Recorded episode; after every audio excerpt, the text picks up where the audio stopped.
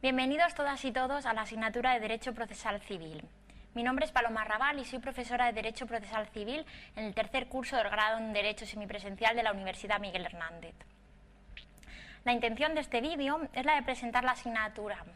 aproximarnos al derecho procesal va a requerir recordar una distinción básica que sin duda se habrá abordado en cursos anteriores, pero que llegados a este punto conviene retomar. Se trata de la diferencia entre el derecho material y el derecho procesal. El derecho material, positivo o sustantivo, es el que se aprende en otras ramas del derecho. Son las reglas de convivencia, los derechos y obligaciones de los sujetos en la sociedad, en el ámbito civil, en el ámbito mercantil, en el ámbito penal, en el ámbito laboral. En cambio, el derecho procesal, adjetivo o instrumental, es el conjunto de reglas del proceso que permiten el ejercicio de esos derechos y el cumplimiento de los deberes que se establecen en el derecho sustantivo. El temario que vamos a ver durante, en esta asignatura lo pueden encontrar en la página web y consta de cuatro bloques. En el primer bloque veremos lo que, lo que son la introducción al derecho procesal. A partir del bloque 2 hasta el bloque cuarto veremos el derecho procesal civil en sí mismo.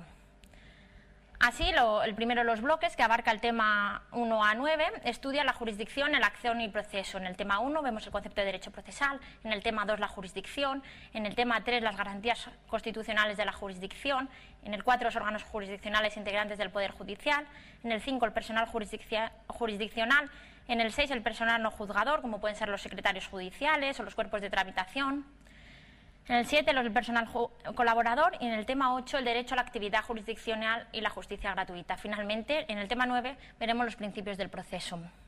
En la segunda unidad se centra en el derecho procesal civil y en concreto en los procesos declarativos, la competencia para iniciar un proceso judicial, las partes que en él intervienen. Así vemos la competencia, las partes, el objeto del proceso y los, y los procesos declarativos. La tercera unidad, que incluye los temas 14 a 18, se estudia el procedimiento en sí mismo. La importancia práctica de conocer y dominar esta parte teórica es de gran relevancia para los agentes que pretenden ejercer sus funciones en el ámbito laboral. Todo proceso judicial se rige estrictamente por unas reglas que se definen en el derecho procesal. Así, la audiencia previa, el juicio, la prueba, los medios de prueba, un tema muy importante, y en la última unidad se explican los diversos modos de finalización de un procedimiento y el sistema de recursos al mismo. La conclusión del procedimiento, los recursos y las medidas cautelares, que dentro del proceso eh, tienen, tienen su momento procesal anterior, pero se estudian en este último tema. La metodología. La asignatura de Derecho Procesal Civil eh, va, se va a desarrollar durante 13 sesiones a lo largo de este segundo cuatrimestre.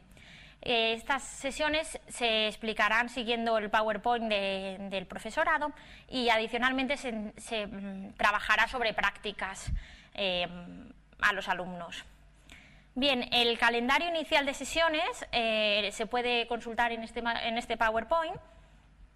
si bien la primera de la, sesión será la presentación y el tema 1, quizás el tema 2 o quizás la, segunda de los temas pase a la segunda sesión.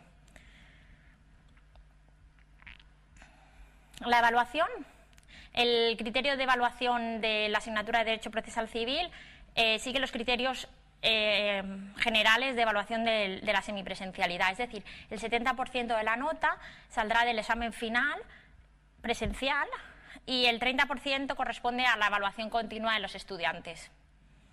Los recursos, bien, tienen a su disposición el blog www.umh1434sp.edu.umh.es, el Twitter y mi mail que es p.arrabal.umh.es donde pueden consultar todas sus dudas. Confío en que sea una asignatura provechosa y aprendamos juntos todo lo que el derecho procesal tiene que aportarnos en nuestra formación como juristas. Gracias.